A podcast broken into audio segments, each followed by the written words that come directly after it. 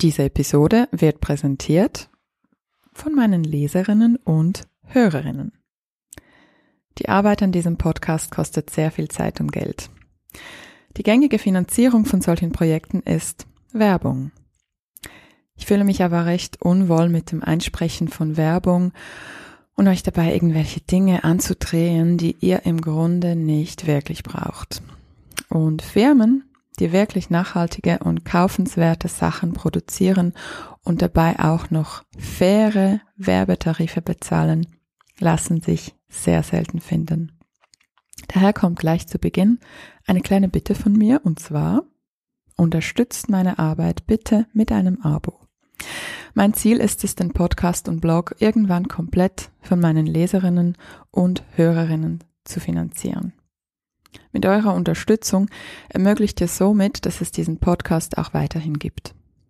Hierfür schaut ihr auf meiner Abo-Webseite vorbei und könnt dort das für euch passende Abo aussuchen. Mit einem Abo tut ihr nicht nur Gutes, sondern könnt außerdem Premium-Inhalte downloaden, wie zum Beispiel PDFs zu unseren heißgeliebten Spielideen. Schaut hierfür vorbei auf shemamapool.com und dort unter Abo. Die URL findet ihr in den Show Notes.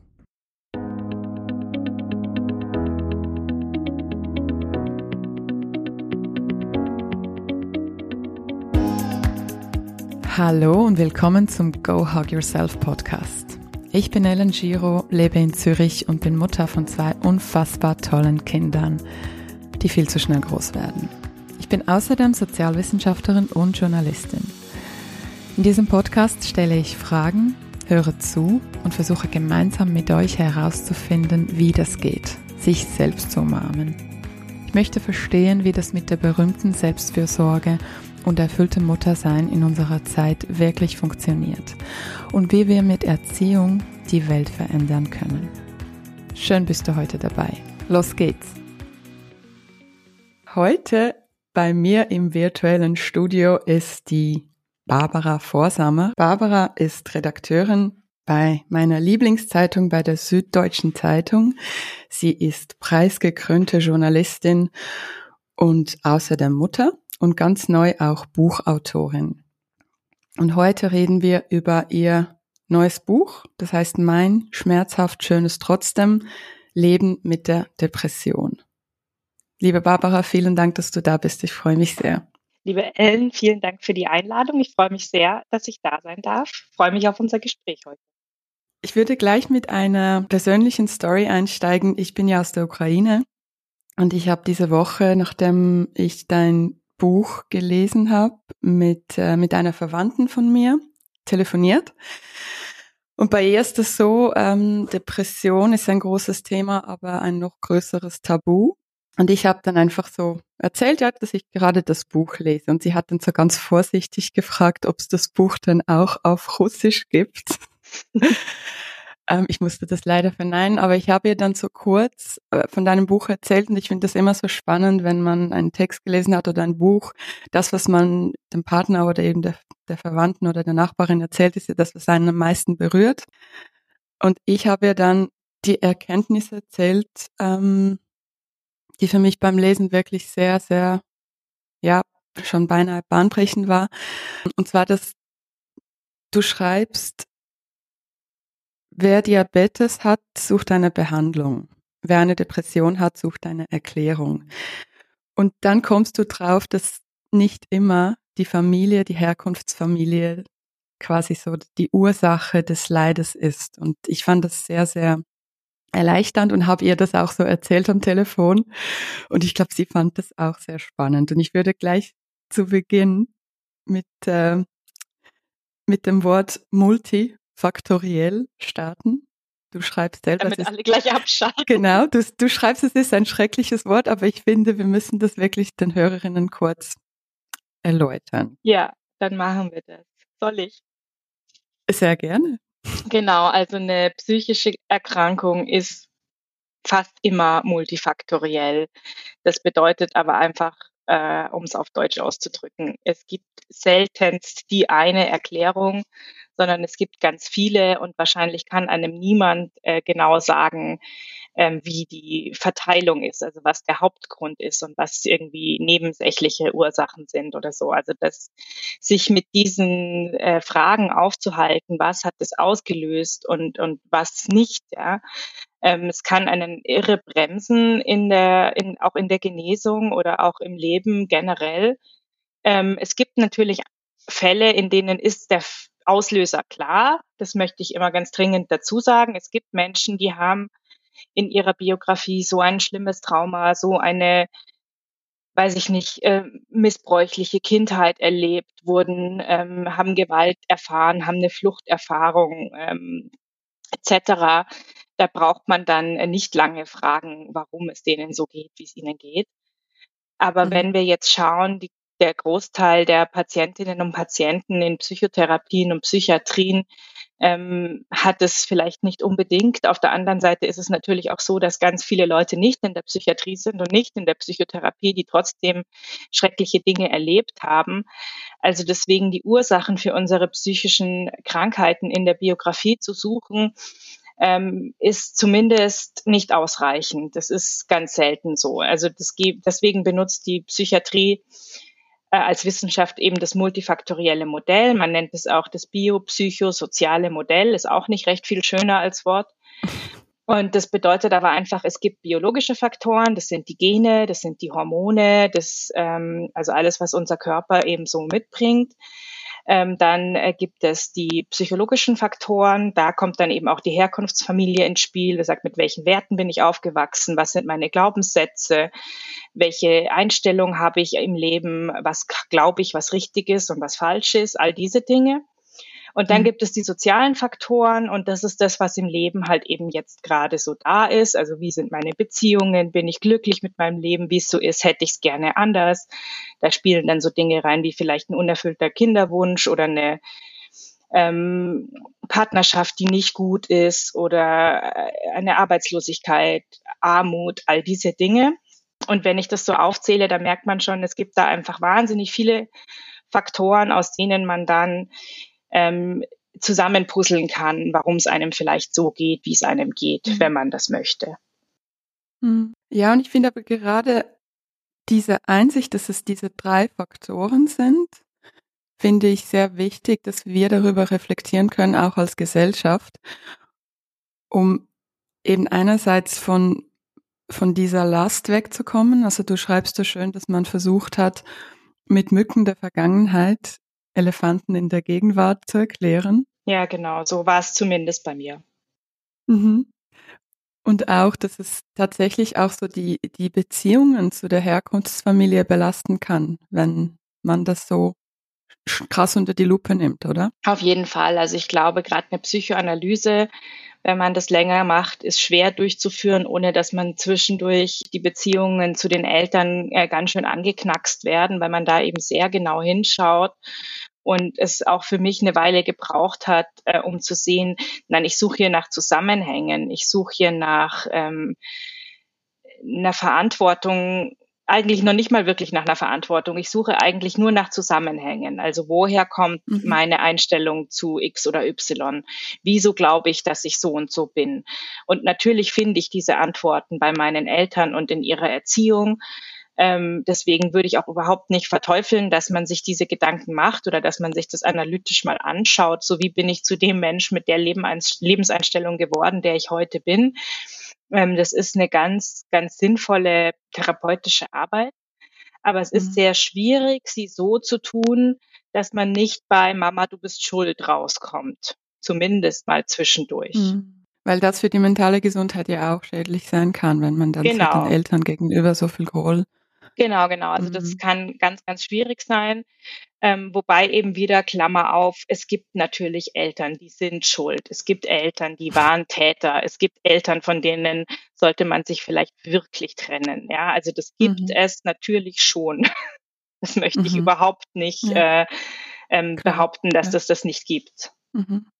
Aber ich glaube, diese Einsicht, ähm, mir kommt gerade so dein Hausarzt in den Sinn, der ja ganz zu Beginn dieses Wort vielleicht ist es was Psychisches gebracht hat. Genau, also das, äh, das war in meiner äh, zweiten sehr schlimmen äh, psychischen, also meiner zweiten sehr schlimmen depressiven Phase, also nicht meiner zweiten überhaupt, aber ich hatte zwei depressive Phasen, die so schlimm waren, dass ich dann äh, in der stationären Psychiatrie gelandet bin und das war eben das zweite Mal und noch davor, also ich war noch nicht in der Psychiatrie, ich war noch nicht mal überhaupt der Meinung, überhaupt wieder ein psychisches Problem zu haben, aber ich hatte tausend und ein körperliches Syndrom, deswegen, äh, Symptom, deswegen bin ich die ganze Zeit meinem Hausarzt auf die Nerven gegangen, weil ich äh, so ab, ich habe so abgenommen, ich konnte nichts mehr essen, mir war die ganze Zeit schlecht. Äh, ich, ich hatte bestimmte äh, Bewegungsprobleme, ja, ganz komische Dinge. Und dann war ich die ganze Zeit bei dem und der hat halt meine Geschichte gekannt. Also der wusste, ich war schon mal in der Psychiatrie, der wusste, ich habe schon immer mal wieder Antidepressiva genommen. Ähm, mhm. Und ich vermute, das war der eine Grund, warum er das gesagt hat, aber der andere Grund war ganz banal, dass er das einfach halt gesehen hat. Da gab es was zu sehen und das hat er gesehen. Es war ja dann auch was Psychisches.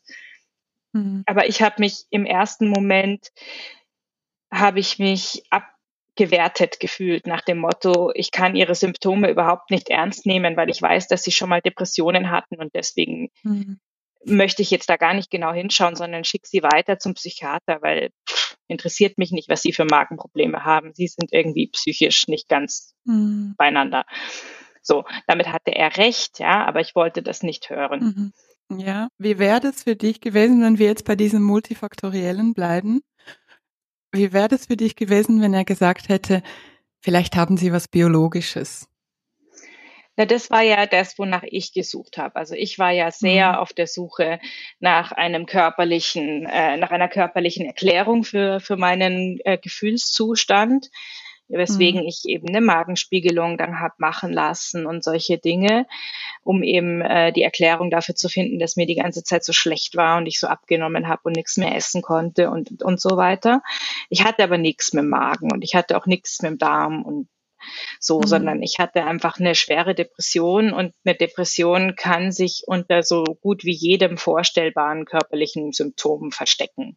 Mhm. Das können Schmerzen sein, Kopfschmerzen, das können Magenprobleme sein, das kann wirklich fast alles sein, was man sich so vorstellen kann. Und meiner Erfahrung nach, sowohl meiner persönlichen als auch was ich eben von Mitpatientinnen und Patienten gehört habe, kommt eine Depression sehr selten alleine als rein psychiatrische Diagnose, sondern man hat immer noch alles Mögliche dazu, Kopfschmerzen, Bauchschmerzen, Allergien, Neurodermitis, etc. Mhm. Also der, wir sind halt sehr komplexe Wesen, der Körper, die Seele, der Geist, das ist alles nicht äh, einzeln zu betrachten. Das heißt, wenn es mir körperlich schlecht geht, dann leide ich auch psychisch und andersrum. Deswegen ähm, ist man da oft auch, steht man da oft auch vor so Henne-Ei-Fragen therapeutisch. Hm. Du schreibst ja auch so von diesen Mythen. Ähm, ich glaube, deine Migräne ist psychisch. Genau. Genau. Und am Schluss schreibst du, eine psychische Krankheit hat oft keine bestimmbare Ursache, manchmal nicht mal einen akuten Auslöser. Ja, das ist nach meiner Erfahrung auch so, ja. Und dieser Satz, deine Migräne ist psychisch, den habe ich schon vor 20 Jahren das erste Mal gehört und immer wieder gehört in den, in den letzten mhm. Jahrzehnten. Und ich habe den sehr lange nicht verstanden. Ich habe den sehr lange verstanden als, du bildest dir alles nur ein ja, und habe mich von diesem Satz einfach sehr abgewertet und verletzt gefühlt. Mhm. Und so ist er oft gar nicht gemeint, von manchen schon, aber wenn das ein Arzt sagt oder eine Therapeutin, dann ist damit meistens gemeint, ihre Schmerzen haben möglicherweise seelische Ursachen, mentale Ursachen. Mhm. Und das wiederum kann ja total richtig sein.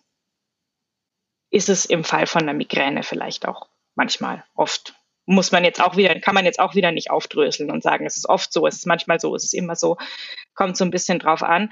Aber dass meine Migräneattacken nicht äh, unabhängig sind von meinen seelischen Befindlichkeiten.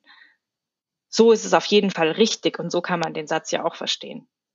Und wenn wir jetzt bei diesen drei Faktoren bleiben, also biologische, psychologische und soziale, mhm. Du hast ja auch lange nach, nach deinem Grund, nach deinem Faktor gesucht. Genau. Was ja. war bei dir schlussendlich der Hauptauslöser? Zu welcher Erkenntnis bist du gekommen? Ähm, das ist eben genau das, wo, wohin, wogegen ich mich äh, stark wehre, da irgendwie zu mhm. sagen, ähm, ich deute da auf irgendwas und das ist die abschließende Antwort. Also ich bin mir ziemlich sicher, dass das auch bei mir äh, eine Mischung aus all den Faktoren ist.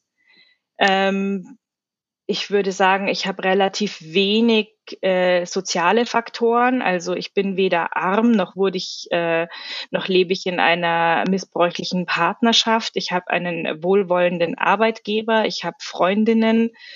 Also all diese sozialen Dinge, so wie sieht mein Leben jetzt gerade aus? Gibt es da Dinge, die mich stark belasten? Ähm, da muss ich bei fast allem, was man da sich so vorstellen kann, Nein sagen. Also ich würde behaupten, dass bei mir das, die sozialen Faktoren relativ wenig damit zu tun haben. Ähm, zu den äh, psychologischen Faktoren, also Werte, Glaubenssätze, warum denke ich so, wie ich bin, äh, warum denke ich so, wie ich denke, da gibt es schon ein paar Sachen. Also diese, ich glaube aber nicht, dass sie irgendwie außergewöhnlich sind, sondern ich bin halt ein Kind der 80er Jahre ähm, bin so erzogen worden, wie man damals, glaube ich, wie damals viele Eltern erzogen haben. Ähm, bewusst oder unbewusst eine bestimmte Verbindung geschaffen zwischen, ich habe dich am liebsten, wenn du so und so bist. Mhm. Was, äh, also was so eine gewisse, was natürlich einen großen Ehrgeiz bei mir ähm, auch hervorgerufen hat, wobei auch da wäre ich schon wieder vorsichtig. Vielleicht bin ich einfach auch schon ehrgeizig auf die Welt gekommen. Ja, also Kinder sind ja keine ähm, keine leeren Blätter, auf die die Eltern dann irgendeine Wunschpersönlichkeit malen mit ihrer Erziehung, sondern Kinder kommen mit einer Persönlichkeit auf die Welt und das, was Eltern tun oder nicht tun, das hat dann natürlich sehr viel damit zu tun, wie sich die Kinder entwickeln. Aber es ist nicht so, dass man irgendwie durch die Art und Weise, wie man Familie lebt, ähm, da einen, einen Charakter erschafft, der vorher nicht da war, sondern schüchterne Kinder sind vielleicht schon schüchtern auf die Welt gekommen oder ehrgeizige Kinder oder mutige Kinder oder mhm. werden dann meistens auch zu ehrgeizigen oder mutigen oder ängstlichen Erwachsenen. Also da tue ich mir auch ein bisschen schwer. Wobei man natürlich äh, die, den Einfluss von Eltern, den Einfluss der Erziehung auch nicht unterschätzen darf. Also ich glaube, diese Gleichzeitigkeit von diesen mhm. beiden Behauptungen, die sich im ersten Moment widersprechen, die müssen wir schon aushalten, dass das beides wahr sein kann. Und dann gibt's eben noch die biologischen Faktoren, also wie schaut's aus mit den Hormonen, wie schaut's aus mit den Genen. Und darauf kann man sich dann natürlich zurückziehen, wenn man sonst nichts findet. Ja, wenn man sagt, okay, es ist nicht meine Ehe, es ist nicht mein äh, Job, es ist nicht meine, es waren nicht meine Eltern, ähm, dann ist irgendwann das, das, was übrig bleibt, wo man sagt, okay, dann ist es halt genetisch. Das kann auch gut sein. Wobei ich auch finde, also diese Ursachensuche, die kann einen wahnsinnig davon abhalten, ähm, äh, Wege zu finden, wie es einem besser geht. Weil selbst wenn ich jetzt dir sagen würde, nach meiner Erkenntnis sind es zu so und so viel Prozent meine Gene und zu so und so viel Prozent meine Hormone und zu so und so viel Prozent meine Glaubenssätze, was mache ich dann mit dieser Erkenntnis? Also was bringt sie mir? Mhm also davon geht's mir ja nicht besser, dass ich das dann irgendwie weiß oder zu wissen mhm. glaube. Du hast auch geschrieben, ich zitiere, Mindfulness-Kram, der seit einigen Jahren als die Lösung für alles verkauft wird. Und auch so deine Erwartung an Therapie, dass man dich so wie ein Auto möglichst schnell repariert und weiter geht's. Ja, genau. Kannst du da vielleicht für, für die Hörerinnen, die vielleicht auch mit dieser Einstellung in die Therapie gehen, ähm, noch ein paar Gedanken dazu erzählen? Ja, also das sind jetzt für mich zwei Fragen. Das eine ist die Frage, was machen, was bringt uns die Achtsamkeit, die Mindfulness-Bewegung, die ja mhm. auch auf Instagram und überhaupt im Internet relativ äh, stark ist. Und mhm. ähm, ich würde einerseits sagen, sie bringt uns recht viel. Also ich finde Achtsamkeit ein wunderbares und sehr hilfreiches Konzept ich habe auch Phasen in meinem Leben immer wieder, wo ich jeden Tag meditiere und das tut mir dann sehr gut, wenn ich es gebacken bekomme. Ähm, ich mag auch Yoga und ich glaube, dass es uns allen gut tun würde, mehr im Hier und Jetzt zu sein und wertzuschätzen, dass wir eine schöne Tasse Tee vor uns haben, anstatt darüber nachzudenken, wie grauenhaft die Welt ist. Zumindest für den Moment kann das unglaublich wertvoll sein. Ähm, was es aber nicht ist, ist irgendwie eine, eine tatsächliche Strategie, um mit den Gräueln der Welt dauerhaft umzugehen. Also wenn wir eine psychiatrische Diagnose, eine tatsächliche Krankheit haben, dann werden wir mit äh, Yoga und schönen Teetassen nicht weiterkommen. Dann brauchen wir professionelle Hilfe, dann brauchen wir einen, in Deutschland ist es die Bezeichnung psychologischen Psychotherapeuten, hört sich an wie ein Sprachfehler, ist aber der tatsächliche Titel, weil wenn das Psychologische nicht vorne dran hängt und dann nur Psychotherapeut steht, dann kann das auch eine Heilpraktikerin sein, die eine sechswöchige Fortbildung gemacht hat.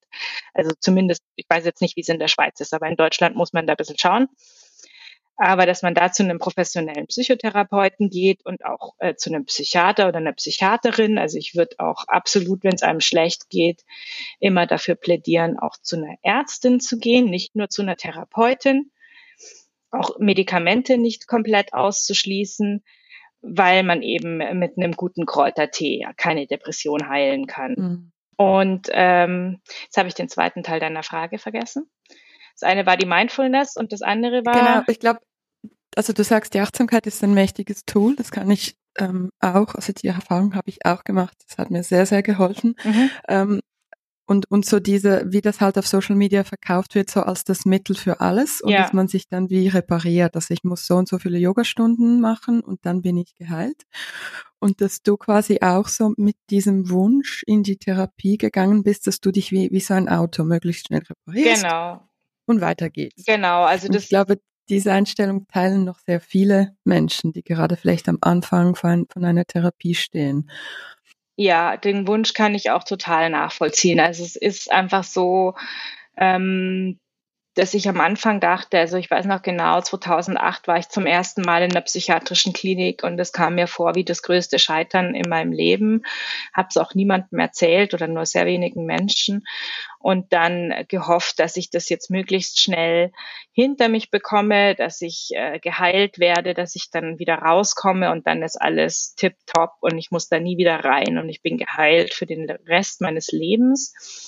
Und so funktioniert das einfach nicht. Ja, so funktioniert das in der Psychiatrie nicht, aber so funktioniert das auch sonst nirgends. Das müssen wir uns auch mal in Erinnerung rufen, dass wenn wir jetzt in der Klinik sind, weil wir ähm, einen Tumor herausoperiert bekommen oder wenn wir in der Klinik sind, weil wir einen Unfall hatten und uns die Hüfte gebrochen haben, dann werden wir im Idealfall von unseren akuten Beschwerden befreit und irgendwann dürfen wir dann wieder raus, machen vielleicht noch eine Reha oder irgendwas.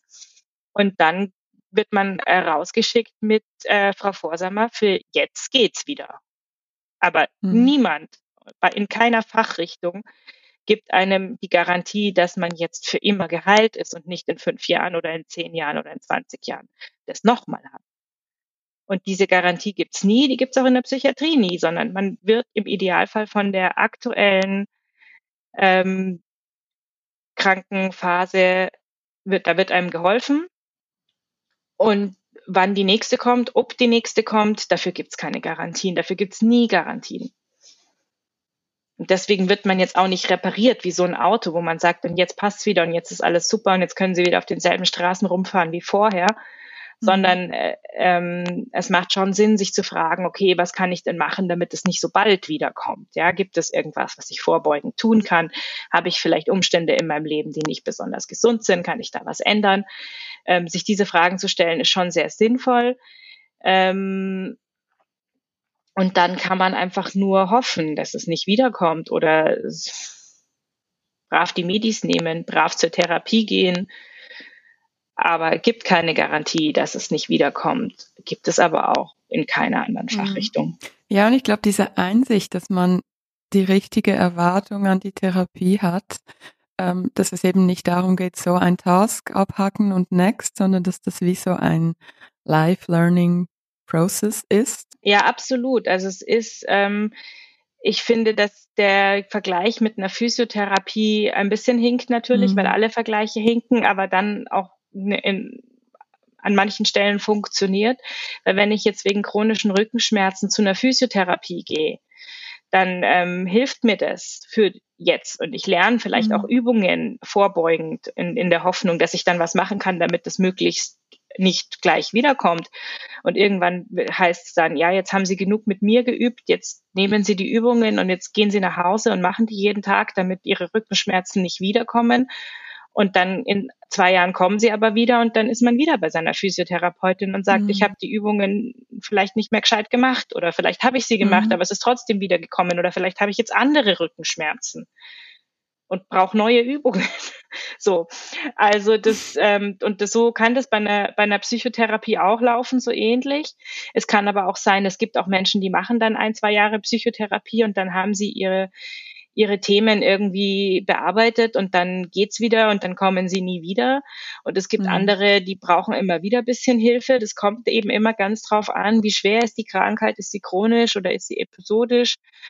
Ähm, wie, wie viel gibt es da zum Aufarbeiten? Benützt es bei der Person was, irgendwas aufzuarbeiten oder braucht die eher Lebenshilfe? Gibt ja auch viele verschiedene Therapien, von mhm. Verhaltenstherapie bis hin zur Psychoanalyse, systemische Therapie etc ist auch sehr unterschiedlich, was man da in welcher Phase seines Lebens braucht.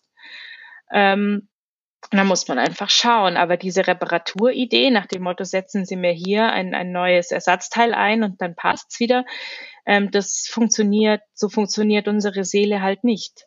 Ja, und deshalb bin ich auch so froh um, um, um dein Buch, weil ich habe vor kurzem mit einer guten Freundin gesprochen und sie hat dann so gesagt, sie hat das Gefühl, sie muss immer funktionieren. Mhm.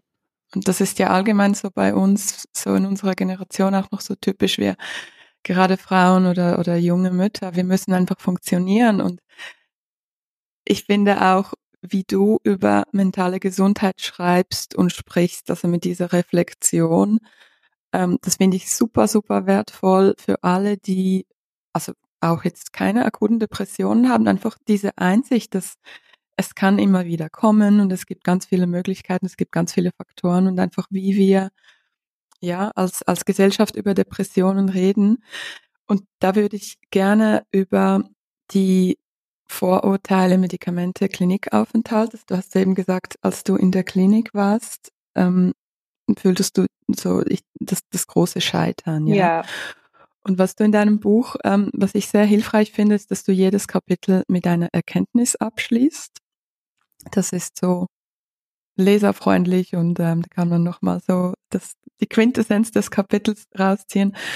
Und eine solche Erkenntnis ist, Medikamente zu nehmen hat nichts mit Scheitern zu tun. Kannst du da vielleicht noch so ein paar Gedanken an, äh, an unsere Hörerinnen und Hörer ja, weitergeben, die vielleicht sich auch überlegen, ja, eigentlich wären Medikamente gut, aber gleichzeitig haben sehr viele ja so Angst, dass man süchtig wird und ähm, dass die Persönlichkeit da zu einem Zombie. Ja, ja, das kann ich total gut nachvollziehen. Also so ging es mir am Anfang auch. Also das ist auch, also da gibt es auch das große Problem, dass die meisten Menschen sehr wenig über Psychopharmaka wissen, dass wir sie aber auch alle in einen Topf schmeißen. Also wir sprechen von Psychopharmaka, als wäre das eine Medikamentengruppe, die man miteinander vergleichen kann. Und schon das ist großer Quatsch, ja. Also es gibt zum Beispiel, also bei Depressionen nimmt man im Normalfall Antidepressiva. Da es Dutzende verschiedene, ähm, die wirken sehr, sehr langsam normalerweise, also im Sinne von dauert ein paar Wochen, bis man da überhaupt eine Wirkung spürt. Ähm, man schleicht sie langsam ein, man schleicht sie langsam wieder aus. Ähm, das dauert alles Monate. Und eine Persönlichkeitsveränderung merkt man, wenn überhaupt, auch nur sehr langsam. Für mein, ich habe das immer so erlebt, dass ich mich, wenn sie dann endlich gewirkt haben, ich eigentlich das Gefühl hatte, ah, jetzt bin ich wieder ich. Also von wegen Persönlichkeitsveränderungen, ja. Also die Person, die immer nur heulend unter der Bettdecke liegt und weint und zu allem Nein sagt, das war ich doch nicht. Und jetzt kann ich mhm. wieder aufstehen und mit meinen Freunden was unternehmen und ein bisschen was arbeiten und jetzt fühle ich mich wieder wie ich selbst. Also es kann auch so rumlaufen. Und die mhm. Medikamente, die süchtig machen, die gibt es natürlich. Ähm, das sind jetzt in der, wenn man Depressionen hat, es gibt bestimmt noch ganz viel andere und ich bin auch keine Psychiaterin, aber wenn man sehr tief in der Depression ist oder eine, eine, eine akute Angststörung oder Panikattacke hat, dann bekommt man meistens Benzos. Ähm, der bekannteste Name davon ist Valium. Das ist aber heutzutage nicht mehr die erste Wahl. Das heißt, die meisten bekommen dann erstmal Tavor. Das wirkt aber so ähnlich wie Valium. Das ist ein sehr starkes Beruhigungsmittel, äh, sehr angstlösend ähm, und hilft innerhalb von Minuten. Ähm, und das macht süchtig. Also wenn man Tavor über einen längeren Zeitraum und in zu hohen Dosierungen nimmt, das macht süchtig. Da wird man auch zum Zombie, da steht man dann irgendwann am Hauptbahnhof und versucht sich die herzudealen, weil der Arzt nichts mehr verschreibt. Solche Leute habe ich auch äh, kennengelernt in der Psychiatrie, die das in ihrer Geschichte haben. Deswegen hatte ich vor diesen Medikamenten immer große Angst. Aber als ich zum zweiten Mal in der Psychiatrie war, ne, meine schl bislang schlimmste depressive Phase hatte, ähm, vor zehn Jahren war das, nach der Geburt meiner Tochter, da ging es mir so schlecht, dass ich über, über mehrere, also über zwei Monate habe ich Tabor genommen jeden Tag, weil es anders einfach nicht ging. Aber das darf man eben im klinischen Kontext machen, unter permanenter Beobachtung von, von Fachpersonal. Dann geht es schon mal. Genau, aber das, das nur dazu, dass man da nicht alles in einen Topf schmeißen darf. Und ähm, mhm. es gibt einfach Krankheiten, die gehen anders nicht weg oder die sind anders nicht aushaltbar. Und ich würde da einfach sehr dafür zu plädieren, dass wenn man in der Situation ist, dass man sich einen Psychiater oder eine Psychiaterin sucht, äh, mhm. der man vertraut und dann aber auch das zu machen, was die sagen weil man ein bisschen dazu neigt, die eigene Kontrolle über das eigene Gehirn zu überschätzen und zu denken, ich, ich brauche keine Tablette, ich kann doch auch ein bisschen positiver denken oder so. Und ähm, da hat sich für mich persönlich zumindest bewährt, meiner Psychiaterin zu vertrauen. Und wenn sie sagt, ich soll das noch ja nehmen, dann mache ich das. Ja, du hast auch geschrieben, dass gerade in äh, sehr viele Patientinnen und Patienten dann das Gefühl haben, sie wissen das besser als ähm, der Arzt? Unbedingt. Also das ist gerade in der Psychiatrie ist das äh, ist es sehr häufig, weil wir eben, also das sagte ich ja gerade, wir bilden uns eine große Kontrolle mhm. über unser Gehirn ein. Wir denken, dass wir denken können, wie wir wollen. Mhm. Und wenn man das sich aber mal genau anschaut, dann ist es nicht so. Also dein Gehirn denkt eigentlich vor sich hin was es will. Und du kannst es nur bedingt steuern. Ein bisschen steuern schon. Wir sind nicht völlig machtlos. Natürlich können wir unsere Gedanken bewusst steuern, aber dann auch wieder nicht. Dann macht unser Gehirn auch wieder Dinge, wo man sich denkt, wie ist jetzt, die, wo kommt denn jetzt dieser Gedanke her? Den wollte ich überhaupt nie hier haben. Mhm. Und ähm, das sind dann zum Beispiel so Grübelschleifen oder irgendwelche Fantasien, die überhaupt nicht günstig oder, oder einem gut tun oder so. Und da so auf diese Art und Weise kann man sich dann eben auch in Depressionen oder Psychosen oder Angstzustände äh, rein, äh, fällt man da rein. Mhm. Und es, es gibt dann eben die Idee, denk einfach anders, fühl einfach anders und dann geht die Krankheit weg. So funktioniert's halt leider nicht. Und da ähm, sind dann Medikamente schon was, was sehr hilfreich ist. Dass äh, die Patienten in der Psychiatrie vielleicht mehr mitreden als in anderen Fachrichtungen, liegt halt daran, dass Psychiater und Psychiaterinnen ähm, meistens nichts anderes an der Hand haben für ihre Diagnosen als die Selbstauskunft der Patienten oder des, äh, der Patientin. Ähm, in den meisten anderen Fachrichtungen haben Ärzte neben dem, was, was die Patienten erzählen, noch irgendwas anderes zum Angucken. Ja? Also die fragen die Patienten, wie geht's ihnen, wo haben sie Schmerzen, was sind ihre Symptome und dann wird aber je nachdem, was man eben hat, noch ein Röntgenbild gemacht oder ein Blutbild oder es gibt irgendwas, was sich die, was sich die Ärztinnen und Ärzte noch anschauen können, neben dem, was der Patient erzählt. Und dann kann man sagen, okay, der Patient erzählt von total krassen Schmerzen, aber da ist nichts gerissen und nichts gebrochen. Was ist denn da los? Ja? Oder mhm. andersrum alles kaputt, mhm. aber der Patient sagt, mir tut nichts weh. Oder Tumor, ja, also viele, viele Krebs. Ähm, Patientinnen haben ja auch überhaupt gar keine Schmerzen, sondern der, der Tumor wird entdeckt bei einer, beim Abtasten oder bei einer Mammographie und dann wird der behandelt, obwohl die Patienten überhaupt, die Patientinnen überhaupt keine Schmerzen haben. Also deswegen, das, andere Fachrichtungen haben da einfach noch äh, andere ähm, mhm. Hinweise auf das Befinden. Und bei der Psychiatrie gibt's nicht recht viel mehr als Selbstauskünfte und Beobachtungen. Klar, die Ärzte sehen die Leute auch und sagen, wirkt sehr antriebslos oder so. Aber ansonsten müssen die sich darauf verlassen, was die Leute sagen. Und ähm, das ist dann einfach, das, das führt uns manchmal zu der Überzeugung oder zu dem Irrglauben, dass wir eben einfach nur anders reden müssen, anders denken müssen, anders fühlen müssen und schwupps ist die Krankheit weg. Aber auch darüber haben wir eben nur eine bedingte Kontrolle, weniger als wir denken. Ja, du vergleichst es ja im Buch ja auch so mit eben anderen Krankheiten. Also wenn man Diabetes hat, dann kommt man nicht die Idee, dass man das mit Denkarbeit heilen kann. Da holt yeah. man sich Behandlung. Und ich glaube schon, also du beschreibst das auch sehr reflektiert, dass einerseits, einerseits geht das Stigma zurück. Und, und so Mental Health ist ja auch ein Trendtopic. Also man, man spricht gerne darüber, was eigentlich auch toll ist. Gleichzeitig erlebe ich, dass gerade in der Schweiz ähm, an sehr vielen Orten ist, sind die Vorurteile noch sehr, sehr vorhanden. Mhm. Und gerade eben so diese, du hattest das ja zu Beginn auch, einfach so dieser Respekt vor Medikamenten und dass man wie das Gefühl hat, oh nein, wenn ich dann Medikamente nehme, dann bin ich ganz, ganz unten angekommen.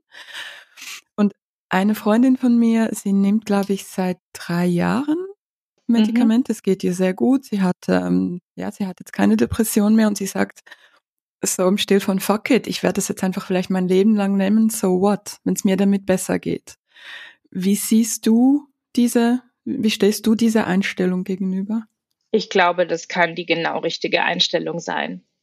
Hm. Muss es nicht. Es gibt Menschen, die haben einmal im Leben eine Depression, nehmen ein Jahr lang was, setzen es wieder ab und alles ist wieder in Ordnung und sie haben nie wieder was mit dem Thema zu tun. Das gibt es auch. Aber es gibt Menschen, und mir ging das so und deiner Freundin möglicherweise auch, denen es immer, wenn sie abgesetzt haben, ein halbes, dreiviertel Jahr mhm. später ging es ihnen wieder schlecht.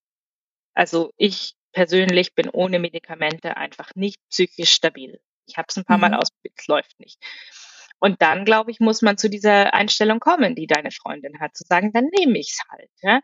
Es gibt auch Menschen, die nehmen ihr ganzes Leben lang Schilddrüsenhormone oder irgendwas wegen Cholesterin oder Herz oder Blutdruck oder sowas. Mhm. Ja, also, dass wir jeden Tag eine Tablette nehmen wegen irgendwas, das machen sehr, sehr, sehr, sehr viele Menschen, mhm. gerade ab einem bestimmten Alter. Also, was ich eben auch gerade genannt habe, Cholesterin, Blutdruck etc.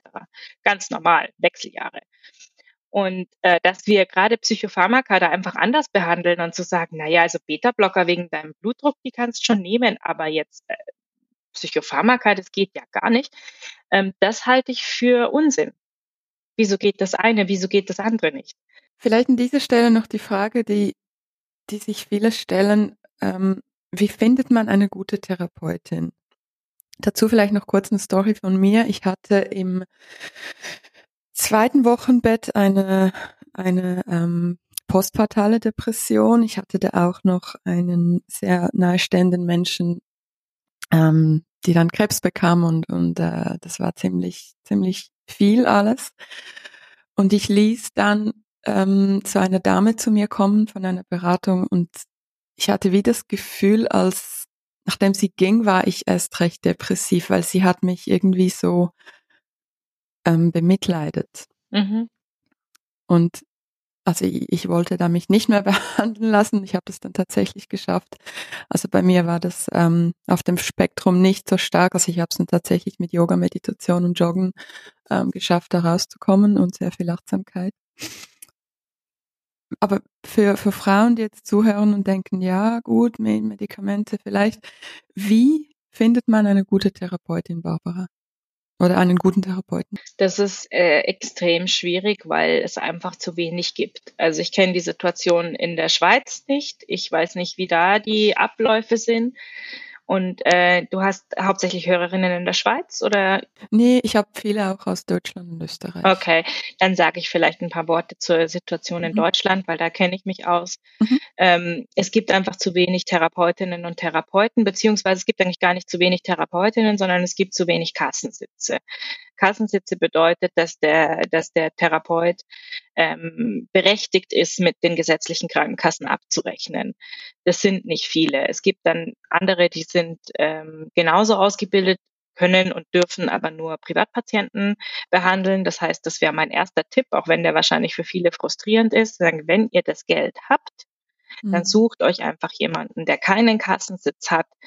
Ähm, da geht's einfach schneller. Da gibt's da kriegt man leichter einen Platz und das kostet ganz viel Geld, aber es kann einem, also muss man halt selber überlegen, ob es einem das vielleicht wert ist. Und ansonsten geht's dann, wenn man jetzt aber sagt, das Geld habe ich nicht oder möchte ich nicht ausgeben, dann muss man sich eben um den Kassenplatz bemühen.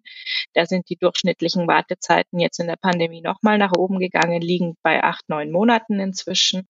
Ähm, was natürlich einem überhaupt nichts hilft, wenn man gerade akut depressiv ist und sagt, hier in neun Monaten kannst du vielleicht mal ein Erstgespräch haben. ein bisschen sehr mhm. schwierig. Aber da gibt's jetzt auch, da habe ich jetzt keinen Shortcut-Tipp in der Hosentasche, mhm. sondern da muss man dann irgendwie durch. Ähm, was für mich in nach meiner Erfahrung aber auch nochmal total wichtig ist, dadurch, dass es so ein rares Gut ist, ein Therapieplatz, neigt man dann dazu, dass wenn man dann mal einen ergattert hat und einem Therapeuten gegenüber sitzt, dann sagt, okay, den muss ich jetzt nehmen oder die, meistens sind es ja Frauen, dann zu sagen, mhm. hier, die muss ich jetzt auch irgendwie super finden, weil was Besseres kriege ich nicht und mit der arbeite ich jetzt, weil muss ja, ja. Und das bringt nichts. Also wenn man das Gefühl hat, das ist nicht das Gelbe vom Ei für mich, ich vertraue dieser Person nicht, ich finde die irgendwie komisch, ich finde die irgendwie nicht kompetent dann einfach weitersuchen und weiter warten, weil eine Therapie mit einem Therapeuten oder einer Therapeutin, der man nicht vertraut und die man nicht kompetent findet, bringt einfach überhaupt nichts. Also es wird ganz viel darüber geredet, was die beste Fachrichtung ist. Soll ich zu einem Psychoanalytiker oder soll ich zu einer Verhaltenstherapeutin oder dies, das? Und die Forschung sagt eigentlich, ist wurscht. Hauptsache, du findest die Person super. Und darauf kommt es an. Also super, das heißt Vertrauen. Vertrauen und Kompetenz. Also gar nicht im Sinne von, genau, mhm. gar nicht im Sinne von, ich finde die super nett. Darauf kommt es überhaupt nicht an. Mir geht meine Therapeutin die mhm. meiste Zeit extrem auf die Nerven.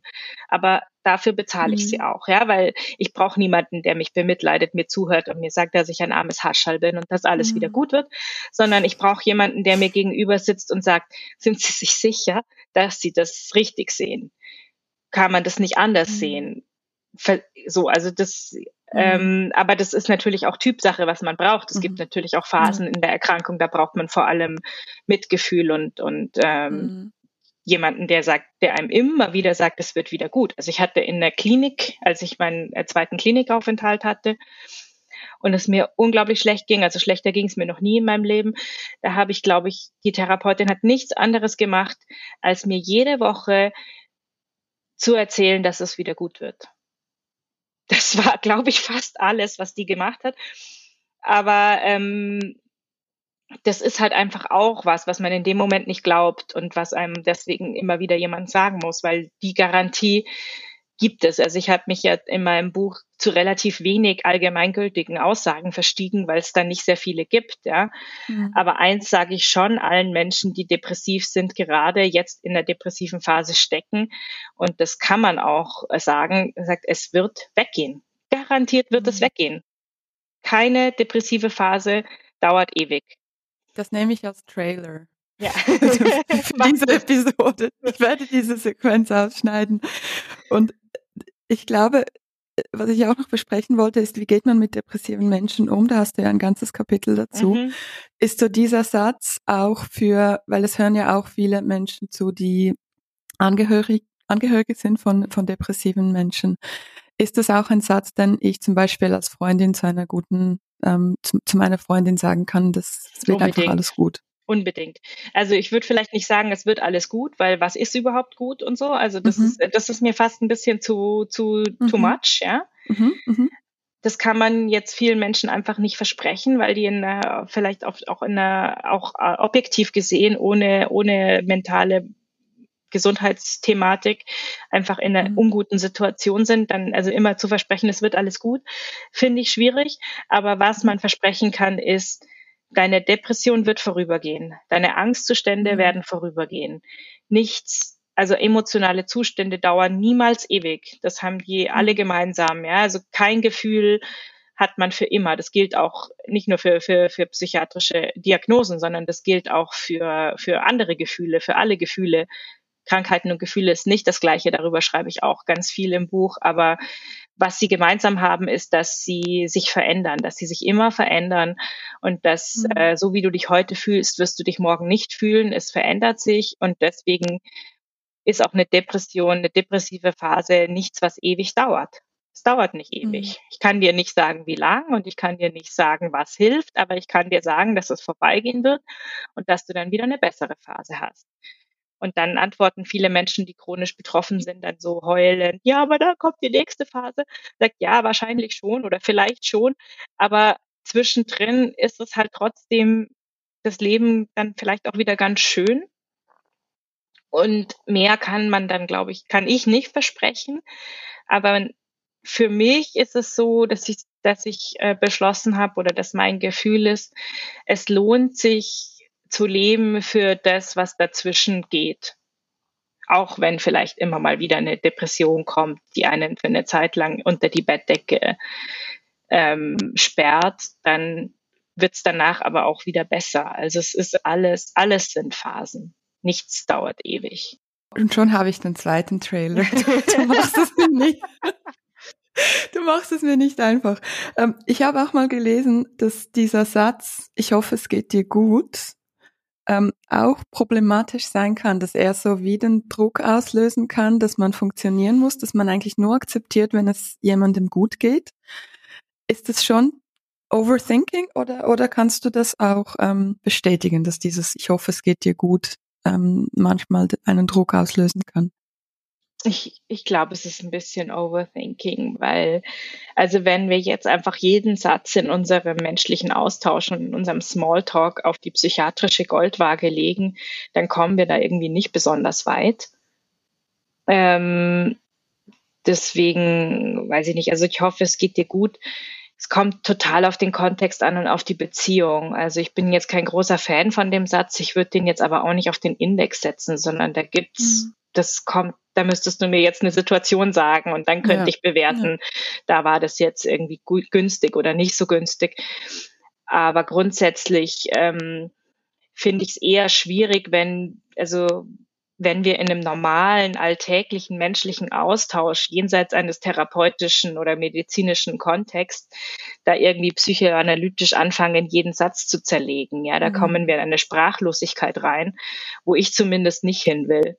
Und, und jetzt trotzdem für Leute, die, die ähm, depressive Eltern oder depressive Freunde haben, was, was war für dich eine, eine nette Ansprache? Also wenn ich jetzt schon weiß, dass mein Gegenüber mhm. gerade in der depressiven Phase ist, ja, mhm. oder immer wieder in der depressiven Phase ist, dann ist zum Beispiel die Frage, wie geht's dir, sehr schwierig, weil mir geht's natürlich immer schlecht, wenn mhm. ich depressiv bin. Das heißt, mit dieser Frage komme ich nicht weiter. Aber natürlich will ich als, als Freundin oder Freund wissen, wie es so ist, weil auch eine Depression nicht immer gleich ist.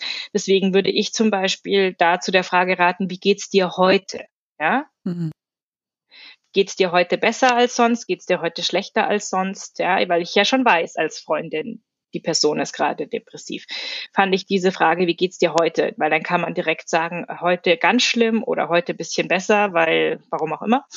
Und dann kann mhm. man sehr konkret und über den jetzigen Tag sprechen, weil wenn man depressiv ist, ist das äh, Overall Feeling ist scheiße, darüber braucht man auch gar nicht weiter reden. Ja? Deswegen, ich finde, wie geht's dir heute da recht äh, hilfreich. Ähm, ich fand es auch immer gut, wenn Leute das gar nicht gefragt haben und man gleich über was ganz anderes geredet hat, weil ähm, nicht wahnsinnig hilfreich ist, auch die ganze Zeit übers Befinden zu reden, wenn das eh schon schlecht ist. Mhm. Ja?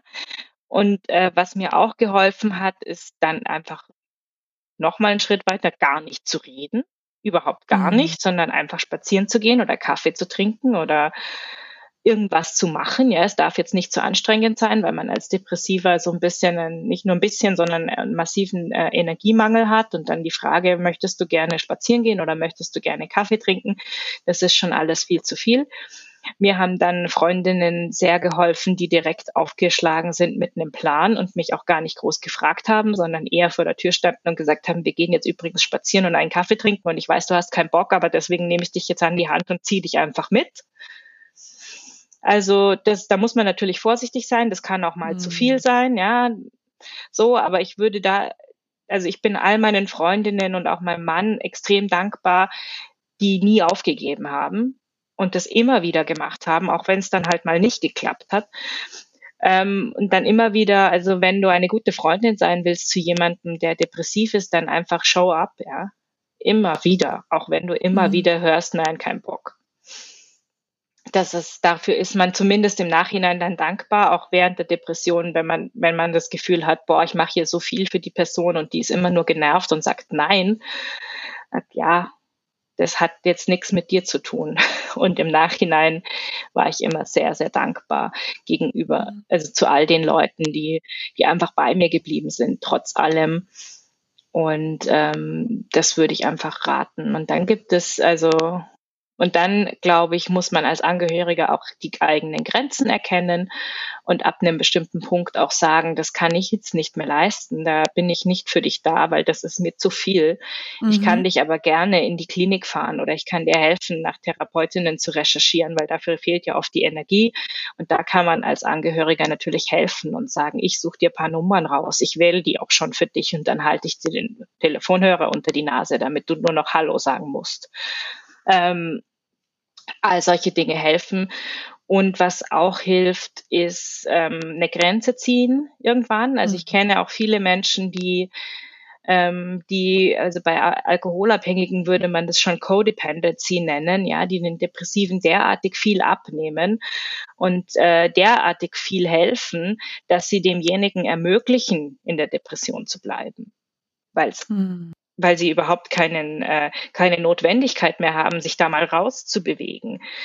Und das äh, braucht man nicht machen als, als Angehöriger. Also ich, ich habe eine Bekannte, die äh, mir dann auch immer gesagt hat, so ja, und meine, meine Mutter, die will immer bei uns sein und die will nie, dass wir, also die kann nicht mehr alleine sein, die will immer nur bei uns sein, ist immer nur bei uns auf der Couch, weil sie so depressiv ist und es nicht aushält, allein zu sein. Und wir können überhaupt nichts mehr so ohne sie machen.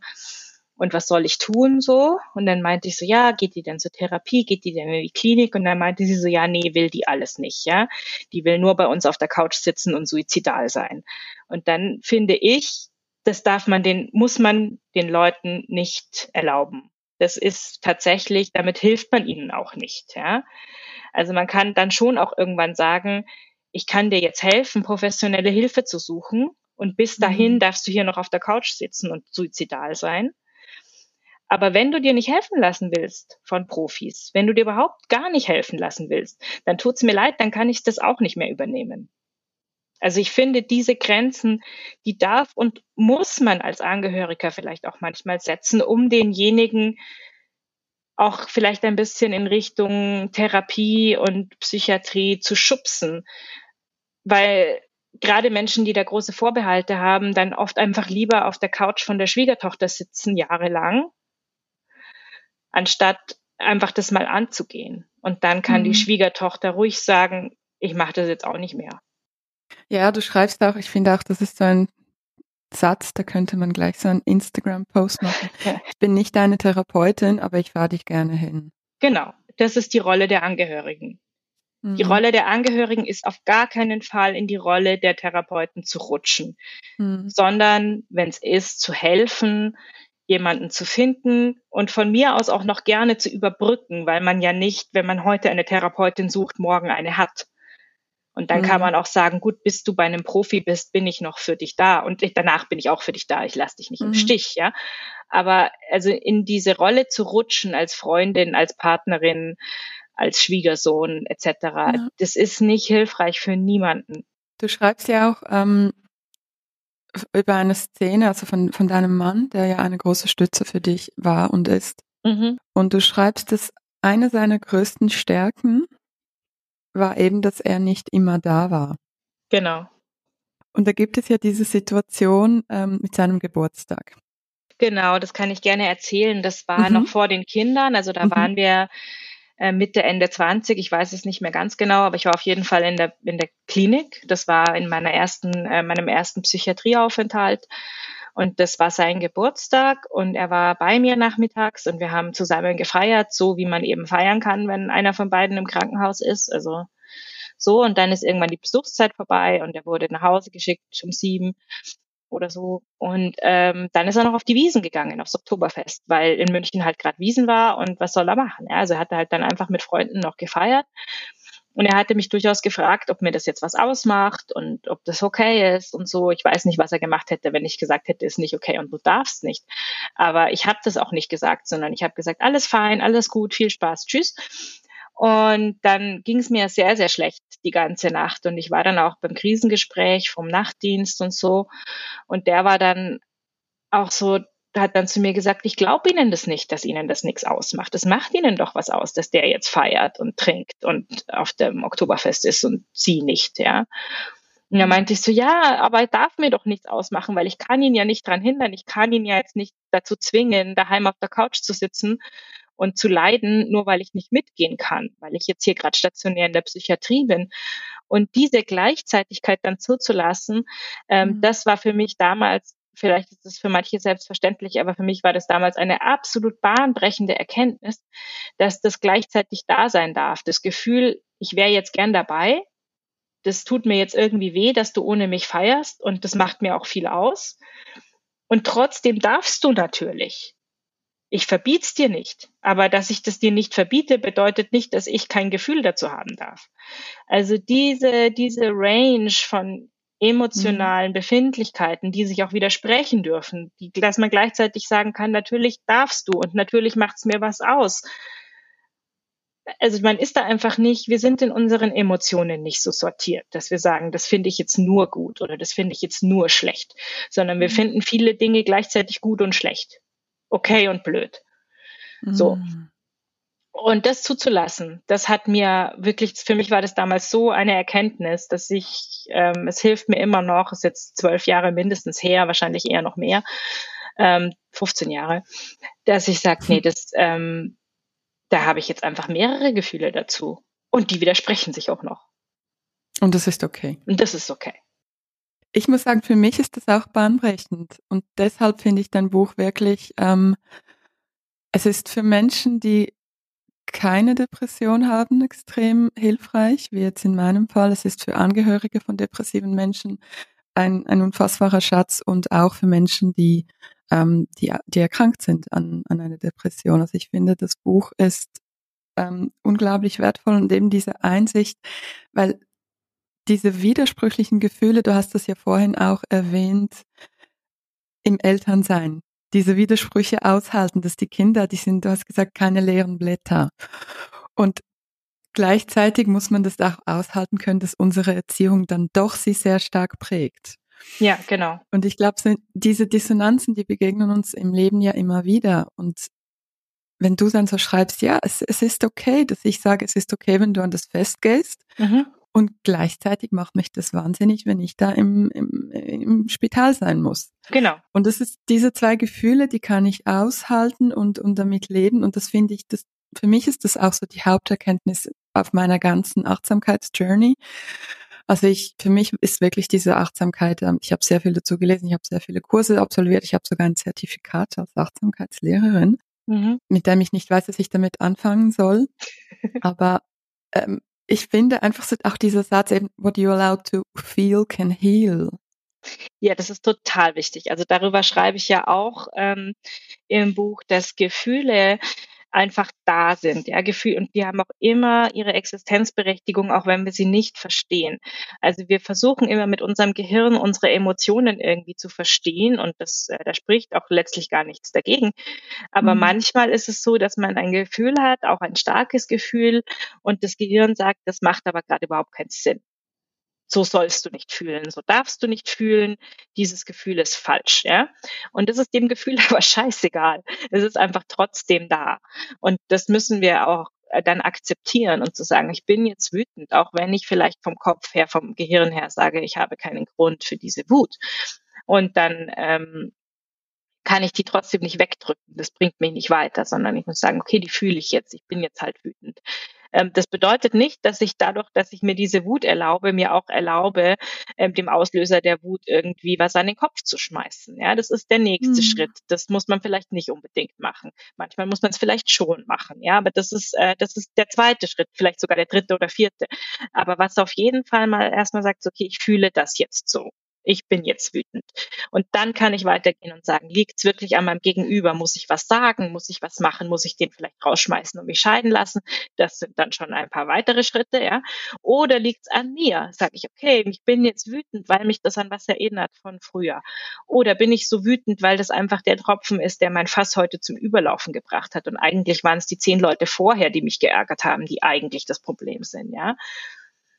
Oder, oder, oder, oder. Also da gibt's mhm. ganz, ganz, ganz viele Erklärungen, die, wo ich dann von dieser Wut ausgehend, wo ich dann lande oder vielleicht auch nirgends. Ja, man muss sich ja nicht immer zu Tode analysieren. Man kann auch einfach sagen, ich bin jetzt sauer und jetzt gehe ich joggen und danach geht's wieder. Ja, das kommt mhm. ganz drauf an, wie wie wütend ich gerade bin und warum ich wütend bin. Und da kann ich jetzt auch keine Handreichung geben oder so. Aber mhm. was auf jeden Fall, wovon ich abrate, ist zu sagen, ich bin wütend, ich weiß aber nicht warum, ich glaube, ich darf gerade nicht wütend sein und deswegen schiebe ich die jetzt weg. Mhm. Das ist auf jeden Fall nicht richtig. Ich finde es, was ich wirklich so krass an dem Buch finde und, und, und vielleicht eine Frage, die mich als Journalistin und, und Schreibende interessiert, weil ich, ich, ich weiß, ich werde irgendwann ein Buch schreiben, ich will das unbedingt, ich habe noch nicht das Thema, aber ich finde, es ist ja wie so eine Mischung also du schreibst wahnsinnig gut und es ist so fundiert, recherchiert mit, mit Quellen und Zitaten. Also es ist, du hast eine Distanz zu einem wahnsinnig persönlichen Thema gewonnen. Und was mich interessieren würde, weil ich nehme an, es war auch anstrengend, so ein Buch zu schreiben. Woher hast du die, die Kraft und die Motivation geschöpft, um, um, um das Projekt wirklich durchzuziehen und abzuschließen? Gerade weil das ja so ein du hast ja nicht irgendwie über, keine Ahnung, über Autos geschrieben, sondern über deine Depression. Wo, wo hast du die Kraft und die Motivation geschöpft für, für den Schreibprozess? Das hat alles wahnsinnig lange gedauert, weil ich, ähm, also ich wurde das erste Mal gefragt, ob ich irgend so ein Buch in diese Richtung schreiben will, ähm, 2018. Ich habe damals im Magazin SZ Familie einen Text veröffentlicht, der ein bisschen ähnlich ist wie das Buch, der auf eine Art die Basis ist von diesem Buch. Ähm, und da kamen dann die ersten Anfragen von Literaturagenturen und Verlagen, ob man da nicht ein Buch draus machen könnte, wollte, sollte. Und dann äh, war ich so ein bisschen, dass ich das Gefühl hatte, ich habe eigentlich alles, was ich zu dem Thema gesagt zu sagen habe, in diesem Essay gesagt und ich möchte nicht mehr sagen oder ich habe nicht mehr zu sagen. Deswegen war ich da erstmal so ein bisschen zögerlich. Und aus diesem Text haben sich aber so viele Gespräche ergeben, so viele Leute, die mit mir über dieses Thema dann gesprochen haben, die mich dazu Fragen gefragt haben, äh, Interviews, Podcasts etc., dass ich dann gemerkt habe, offensichtlich ist, sind die Erkenntnisse, die ich gewonnen habe in meiner eigenen persönlichen Reise, auch für andere wertvoll, weil ich einfach viel, viele Gespräche damit geendet haben, wie, wie, wie viel ihnen das jetzt gebracht hat oder wie interessant das jetzt alles für mein Gegenüber war und so. Okay, ich habe dazu doch was zu sagen. Und dann ähm, war das, dann waren so sehr ähm, rationale Dinge, die dann erstmal eine Rolle gespielt haben. So kann ich mir das leisten? Habe ich die Zeit dafür? Wer bezahlt mich dafür? Und dann war das eher eine, eine ganz äh, betriebswirtschaftliche Rechnung, ähm, zu sagen, wie viel Geld muss mir im Verlag zahlen, damit ich mir genug Zeit nehmen kann, um dieses Buch zu schreiben. Ich weiß, das hört sich jetzt ein bisschen widersprüchlich an zu den ganzen Themen, dass das alles so emotional und psychologisch ist, aber dann am Ende muss es sich halt auch irgendwie rechnen für mich mhm. persönlich. Finde ich auch, ich finde das nicht widersprüchlich. Und die, die emotionale Anstrengung, ähm, die war es dann gar nicht so, sondern es war dann, ging dann wirklich eher so darum, ähm, in welcher Zeit mache ich das, wann mache ich das? Und wie geht sich das dann eben finanziell am Ende aus, weil all die emotionale Arbeit, die therapeutische Arbeit, die dafür notwendig war, um dieses Buch so zu schreiben, wie ich es geschrieben habe, ähm, die habe ich längst gemacht in den vergangenen 20 Jahren. Und die habe ich auch nicht gemacht, um das Buch zu schreiben, sondern die habe ich für mich gemacht. Deswegen war das jetzt auch kein selbsttherapeutisches Buch oder ein oder sowas, was mir auch manchmal vorgeworfen wird, sondern die, die, diese Selbsttherapie, diese eigene emotionale Arbeit habe ich längst gemacht, habe ich für mich mhm. gemacht, nicht für die Verlagsbranche. Und danach habe ich ein Buch drüber geschrieben, weil es Menschen gab, die gesagt haben, uns würde das interessieren. Das ist die mhm. Geschichte. Cool. Und ich hoffe, das wird auf Russisch, Russisch übersetzt. Ja, vielleicht. Ähm, Wobei ich glaube, dass es äh, wahrscheinlich ja. ukrainische und russische Autorinnen gibt, ähm, die das genauso erzählen können mhm. und die das hoffentlich dann auch für sich und für ihre ähm, für ihre, wie soll ich sagen, in ihrem kulturellen, sprachlichen Umfeld dann einfach auch nochmal eine mhm. andere Geschichte erzählen, die vielleicht noch wertvoller ist für ihre Landsleute, als wenn jetzt eine super privilegierte deutsche weiße Frau irgendwas erzählt über Gefühle, wo, ähm, also das käme mir jetzt irgendwie sehr falsch mhm. vor, in, in diesem, äh, in diesem Moment zu sagen, ich habe ukrainischen depressiven mhm. Frauen irgendwas zu sagen, da habe ich wirklich gar nichts zu sagen. Ja, ich finde, es hat schon sehr viele universelle Weisheiten auch drin. Ja, das, also wenn das, andere, wenn das andere sagen, äh, kann ich damit leben. Ja, wenn jetzt ja. irgendwie, wenn jetzt eine ukrainische Frau das Buch liest und sagt, das hat mir was geholfen, dann habe ich da überhaupt nichts dagegen. Aber mhm. ich finde nicht, dass ich mich jetzt hinstellen kann und mhm. sagen, ich habe euch was zu geben, weil ihr habt ja. andere Probleme gerade. Ja. Wenn ihr was draus ziehen könnt, bitte gern geschehen. Aber äh, das ist nicht mein Anspruch. Das darf es mhm. auch nicht mhm. sein. Das kann ich sehr gut verstehen. Mhm. Ich finde es immer ein bisschen frustrierend, weil ähm, ich bin so der, ich habe noch ganz viele Fragen und das ist jetzt schon eine Stunde vorüber ja. und ich würde jetzt langsam zum Schluss kommen. Und eine Frage, die ich unbedingt noch in diesem äh, in dieser Episode abhandeln will für unsere Hörerinnen, ähm, sind ja sehr viele ähm, Mütter, die hier mhm. zuhören, gerade so junge Mütter, die sich vielleicht auch überlegen, noch ein zweites Kind zu kriegen und auch sehr viele ähm, interessanterweise, die mir zuhören, ähm, also die, die Mails, die ich da bekomme, sind auch Frauen, die sich überlegen, Kinder zu kriegen und sich jetzt schon mit so Elternthemen befassen, finde ich auch immer sehr spannend. Und du hast im äh, Podcast oder wie du geschrieben hast in der Audioreportage ähm, von Eltern ohne Filter mhm. ähm, am Schluss noch gesagt, ähm, dass du eben dieses Netz hattest, das dich sehr stark getragen hat, unter anderem dein Mann, deine Familie, dein Arbeitgeber und dass man sich das doch gut überlegen soll mit dem Kinderkriegen, weil das ähm, enorm belastend ist. Und ja. bei aller Liebe, Kinderkriegen ist enorm belastend, vor allem in den ersten Jahren. Und vielleicht auch Geschwisterkinder, vielleicht kannst du da noch ähm, für unsere Hörerinnen, die, die ähm, psychische Krankheiten haben und sich überlegen, ja, soll ich jetzt ein Kind überhaupt machen oder ein zweites? Kannst du da vielleicht noch ein paar von deinen Gedanken? Ja, ich glaube, dass es eine Frage ist, die sich jeder und jede stellen sollte, egal ob man eine psychiatrische Diagnose hat oder eine Krankheit hat oder nicht weil äh, Eltern sein, Mutter sein, äh, meiner Meinung nach was ist, das niemand alleine kann und das auch hoffentlich, also ich weiß, dass es viele alleine machen müssen, weil unsere Gesellschaft leider so ist, wie sie ist. Aber mhm. ich würde mir wünschen, dass niemand das alleine machen muss. Es braucht einfach eine Community, ähm, die da unterstützt. Das kann auch ein Paar nicht alleine machen. Also wenn man einen unterstützenden Partner hat, dann ist das zwar schon mal die halbe Miete, aber es reicht immer noch nicht. Ja, also ein Kind, ein kleines Kind vor allem, ist eine Aufgabe für eine ganze Community und nicht für ein oder zwei Personen. Deswegen würde ich mich gerade, wenn man vorher weiß, ich bin nicht die belastbarste, wirklich gucken, habe ich ein Netz und wenn ich das nicht habe, kann ich mir eins schaffen, äh, weil es wahnsinnig schwer ist, das alles mhm. alleine zu stemmen. Ähm, ist aber natürlich auch ein bisschen wohlfeil, weil es natürlich Menschen gibt, die sagen, ich habe aber keins, darf ich jetzt kein Kind kriegen? Sagt, ja, das musst du selbst entscheiden, ob du dir das aufbauen kannst, willst und wenn nicht, ob du es alleine dir zutraust. Da bin ich nicht die Richterin. Aber ich plädiere sehr für den Community-Ansatz und dann auch zu gucken, wer kann mir denn da helfen, wer ist denn da, wenn ich ausfalle, vor, vor allem wenn ich eben schon vorher weiß, wie ich jetzt mit meiner Migräne und den depressiven Episoden sagen, ich werde wahrscheinlich ausfallen. Und äh, wer ist denn dann da, wenn ich ausfalle. Und für, für, mich, für meine persönliche Familienplanung hat das auch Konsequenzen gehabt. Also ich habe mir ein Kind zugetraut, ich habe mir dann ein zweites Kind zugetraut und dann habe ich ein paar Jahre darüber nachgedacht, ob ich noch ein drittes Kind möchte.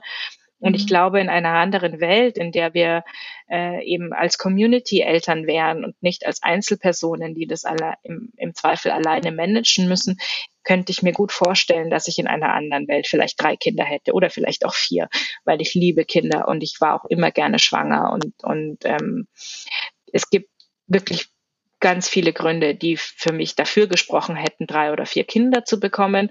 Aber in der Welt, in der wir leben und mit der Belastbarkeit, die ich habe, habe ich dann irgendwann beschlossen, nein, zwei sind genug, ich schaffe nicht mehr.